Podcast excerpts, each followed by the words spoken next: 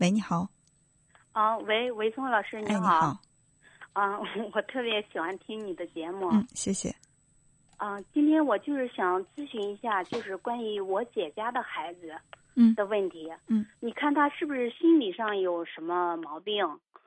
嗯，他是什么吧？去年自从就是生了一场病吧，他就他眼睛看不见了。哦，眼睛看不见，他是就是因为那个就是脑瘤嘛，压迫那个视神经，然后呢，什么什么也看不见。现在就是说恢复的可以看看见一点东西。他现在总是说，就是说他的病是由于他妈妈造成的，而且呢还发脾气、摔东西，有时候还打他妹妹，呃，疑心病还特别重。嗯。我就是这几个问题，我就想问一下文聪老师，他是不是有这个心理疾病吗？呃，嗯，想问一下，孩子现在多大年龄？嗯，今年十二岁了。十二岁。嗯。呃，他为什么说他的病跟妈妈有关？怪妈妈？呃，我问，我问过他这个问题，他他跟我说的是是，嗯、刚开始的时候，他说他眼睛就是有点近视，让他妈妈去给他看病嘛。嗯。然后他妈妈没有带他过去。嗯。所以说他，嗯他认为是妈妈嗯耽误了他的病，是吧？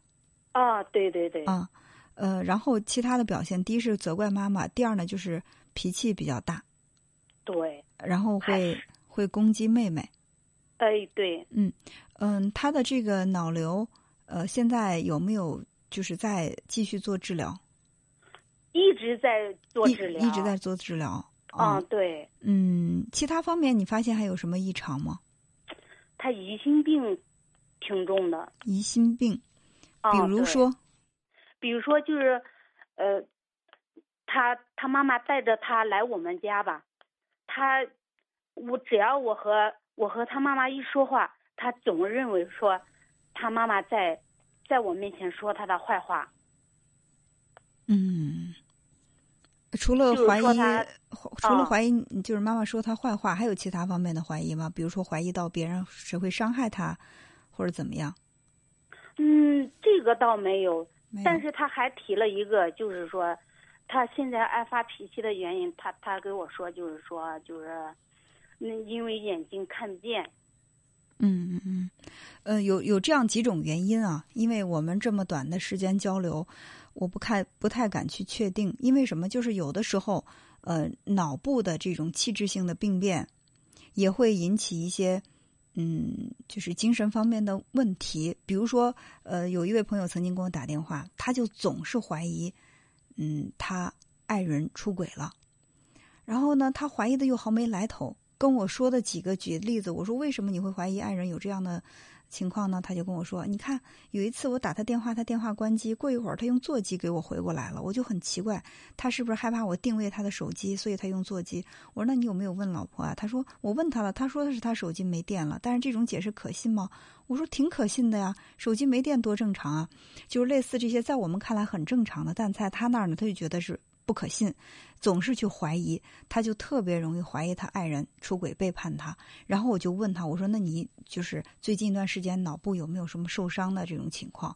他就说：“哦，我出车祸了，出车祸以后，我这个脑部受到了一些重创，嗯、的确在医院治疗。所以就是这个例子，我是想告诉什么？因为你说到你的外甥他是脑瘤嘛，因为可能最初他这个脑瘤压迫的是视神经，造成了他这个眼部。”视力受到影响，也可能会、啊、也可能会造成一些其他方面的这种压迫，因为它这个压迫神经不一定今天是这样的，明天可能会出现一些变化，比如说会影响到他的这种脾气性格，也可能会影响到他也是很多疑，因为按他的这个年龄，肯定不像那个成年男人那样去怀疑自己的妻子，所以他就会怀疑妈妈，总是说他被坏话，甚至有可能他会怀疑说家里有人要伤害他等等吧，所以他会因为紧张而变得脾气暴躁，甚至有攻击性去。攻击他的妹妹，这是一种可能。所以呢，我想这个事情处理的，嗯，首先需要处理的呢，就是呃，能够找一个三甲以上的医院，最好能够找一个信得过的、医术高明的大夫，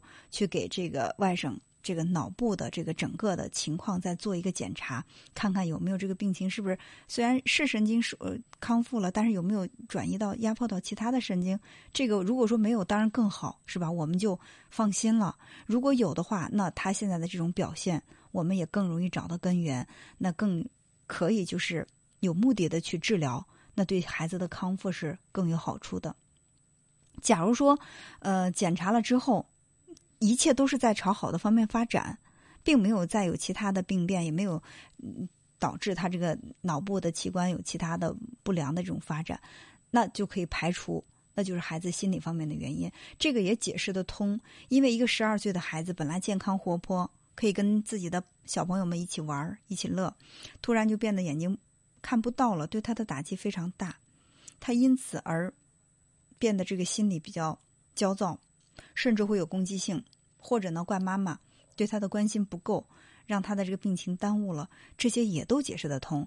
如果是心理方面的原因，那我们就找心理方面的咨询师来配合，因为现在好多先进点的医院，即使你身体的疾病也会配合心理疏导，这样的话相辅相成，更有利于这个病人的康复。